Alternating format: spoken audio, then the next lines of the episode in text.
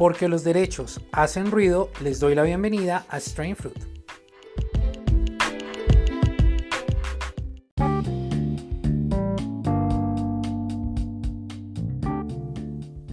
Hola, les doy la bienvenida a este tercer episodio que se transmite de manera tardía, eh, pero que busca ante todo dar continuidad a el análisis que estamos realizando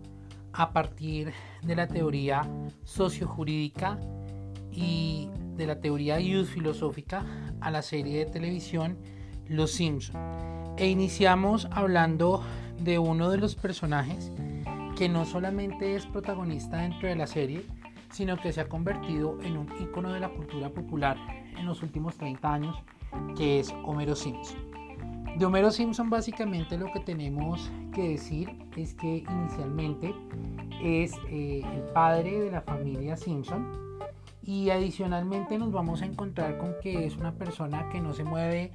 dentro de la línea blanca o negra del comportamiento de la persona humana, sino que va y viene.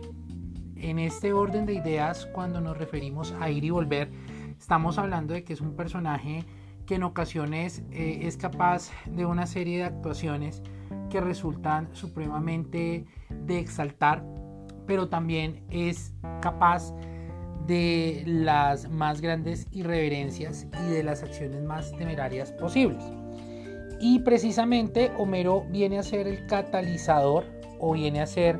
la figura emblemática de lo que son los arquetipos de la cultura popular en los últimos 30 años. Decíamos en el primer programa que no solamente el formato y el contenido, sino también la manera como estaba pensada y concebida la ciudad de Springfield busca ante todo ser una crítica a la manera como convencionalmente se entendían las ciudades y las dinámicas personales, familiares e interpersonales de cada uno de los personajes y de esta manera hacer una crítica a la manera como la sociedad o en la sociedad norteamericana se hablaba de las relaciones humanas. Esto no solamente lo vamos a encontrar en Los Simpsons, sino que lo vamos a encontrar en otros espacios, en otras producciones. Ustedes recordarán, por ejemplo, la película Belleza Americana, en donde se nos muestra que no solamente bastaba con ser, o que no siempre era prioritario ser, sino ante todo parecer y es que la cultura norteamericana se ha fundado en una serie de circunstancias que con el tiempo vamos a determinar como de doble moral, en el sentido en que siempre nuestra vida va a estarse moviendo entre la esfera de lo público y la esfera de lo privado. Y es precisamente en ese orden de ideas que la esfera de lo privado en ocasiones permanecía como eso, como una serie de actuaciones o actividades o formas de ser que se limitaban o se reducían a el espacio doméstico, pero que resultaban únicamente visibles en casos extraordinarios y que por tanto lo que se debía cultivar más era la manera como desde fuera era percibida nuestra persona y nuestras dinámicas familiares. De aquí que siempre hay una puja entre querer mostrar la personalidad perfecta, mostrar la familia perfecta, mostrar unas dinámicas de perfección que no solamente son imposibles, sino que pues de una u otra manera debilitan la capacidad que tenemos de introspección y de perfectibilidad. El ser humano no es perfecto, el ser humano es perfectible, pero imperfecto finalmente. La perfectibilidad, esa característica derivada de manera directa de la imperfección, pero de la capacidad de irse perfeccionando y eso es, eh, entre algunos otros elementos, lo que nos muestra Homero Simpson. Homero Simpson además, digamos que es resultado de una serie de dinámicas que se empiezan a denunciar unas temporadas más adelante, como va a ser por ejemplo el abandono por parte de la madre. Entonces nos encontramos con que la mamá de Homero lo abandona cuando él es muy niño, hasta ya muy entrado en años, eh, él tiene la idea y a él se le ha dicho que su madre murió, pero realmente en uno de los capítulos cuando él va a visitar la tumba de su mamá se da cuenta que no es su mamá la que está allí enterrada y que simplemente fue una historia inventada por su papá para justificar o de alguna manera para esconder precisamente el hecho del abandono por parte de la madre. Y esto va a hacer que Homero en un momento determinado le dé un giro diferente a la manera como se comprende a sí mismo y cómo se proyecta hacia afuera. Y es que el abandono de la figura materna se da por una serie de desavenencias, por una serie de incongruencias entre el deber ser y el ser real de su madre. Y es que efectivamente eh, la madre de Homero, Mona Simpson, eh, va a huir del ambiente doméstico alentada por los ideales de cambio social de los años 70. Entonces, eh, en el momento en que ella se encuentra en un hogar en el que la comunicación es nula y en donde no encuentra una posibilidad de ser, encuentra que la única posibilidad de ser es ser fuera del ámbito doméstico. Es realizar esa ruptura en cuanto a tiempo y espacio con la forma como la sociedad ha impuesto que la mujer, que la madre debe ser. Entonces, cuando uno tiene acceso a esa historia, uno empieza a entender muchas dinámicas. Esto no solamente ha influido en la manera como Homero se percibe y es percibido, sino que también nos empieza a mostrar, eh, no con el fin de justificar, pero sí de explicar dinámicas dentro de lo que fue la figura de Abe Simpson, el papá de Homero, y cómo esa aparente desinterés y cómo esa aparente eh, sequedad en cuanto a la manera como se cría y cómo se trata Homero, deviene de una manera directa de ese abandono del hogar por parte de la madre. No con el fin de justificar, reitero, sino con el fin de explicar. Es decir, que en ningún momento dentro de, los, dentro de la historia del relato de la serie de Los Simpson se justifica la decisión de la madre. De hecho, en el capítulo en que la madre de Homero aparece a raíz de una broma que Homero juega con Bart para faltar al trabajo en donde a través de un muñeco finge su muerte es a través de esa circunstancia que él adquiere el conocimiento de que su madre está viva. Y en ese orden de ideas empieza a construir una nueva comprensión respecto de que fue abandonado por su madre, que su madre no ha muerto, sino que lo abandona con el fin de irse detrás de una colonia de hippies, con el fin de empezar a hacer denuncia social de todas aquellas instituciones y percepciones de mundo que en la cultura norteamericana de finales de los 60 y años 70 va, va a darse. Entonces, cuando la madre de Homero vuelve,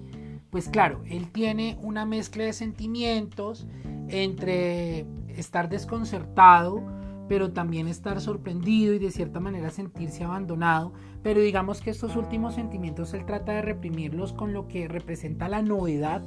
de reencontrarse con su madre. En este capítulo vamos a ver que Marsh le dice, es la mujer que te abandonó por más de 30 años sin ningún tipo de explicación. Y para Homero esto es una situación que es evidente, pero respecto de la cual no quiere detenerse, sino que quiere seguir adelante y quiere dar la oportunidad a su mamá de que de alguna manera se reivindique. ¿Cómo termina esta situación? Termina con la madre de Homero huyendo. Unos años después y a medida que avancen las temporadas vamos a encontrarnos con lo que es la muerte de la madre de Homero. Y entonces digamos que se cierra ese ciclo narrativo respecto de la historia de abandono y es donde empezamos a ver poco a poco una transformación del personaje. Yo les decía en el primer capítulo que la serie de Los Simpson ha despertado tal fascinación y tal nivel de reflexión desde distintas disciplinas. Este ejercicio que yo estoy realizando no es un ejercicio novedoso. Ya muchas otras personas han hablado de Los Simpson desde distintas ópticas en los últimos años hemos visto el boom de publicaciones como Los Simpson y la filosofía, Los Simpson y la matemática, el Evangelio según Los Simpson, que desde distintas ópticas buscan ofrecer una interpretación o por lo menos un acercamiento analítico a eh, la figura de Los Simpson como parte de la cultura popular. Entonces, empezamos precisamente analizando la figura central que es Homero Simpson, entendiendo sus circunstancias, entendiendo sus dramas, entendiendo sus tragedias, entendiendo situaciones que pueden irse al extremo de, ser hilarantes, pero que en el fondo contienen un contenido de crítica y de denuncia del mundo y de la sociedad y las realidades que lo rodean, nos vamos a dar cuenta que son personajes que a lo largo de sus más de 30 temporadas han ido teniendo una evolución o por lo menos han ido teniendo cambios. No solamente en la manera como el contexto ha ido cambiando, porque esa es otra de las dinámicas que en Los Simpson resulta bastante llamativas. Y es que el formato de dibujo animado permite hacer un ejercicio de detener el espacio-tiempo. Entonces nosotros vemos que el mundo que rodea a los Simpsons se ha ido transformando a la par que van pasando las temporadas, pero los personajes permanecen detenidos en el tiempo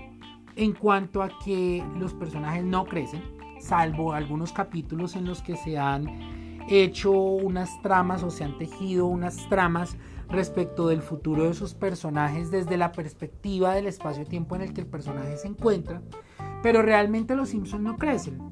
Los Simpsons no envejecen. Los Simpsons simplemente se van adaptando al mundo que los rodea. No en vano los Simpsons poco a poco han ido irrumpiendo en la dinámica de la serie, insisto, en el mundo de las nuevas tecnologías de la información y las comunicaciones. De allí que para muchas personas algunos capítulos icónicos de Los Simpsons tengan un contenido casi que profético en la medida en que al parecer han anticipado o han previsto una serie de dinámicas y de acontecimientos históricos y geopolíticos que se han dado en el mundo real. Pero también se han ido incorporando personajes de la realidad a la trama de, Los Simpson. Entonces, si ustedes recuerdan, hace un tiempo la Fox, por ejemplo, hizo una serie de programas o unos especiales en donde transmitieron de manera consecutiva aquellos episodios en los que eh, hubo la intervención de cantantes, de artistas, de políticos. Si ustedes recuerdan, el mundo entró en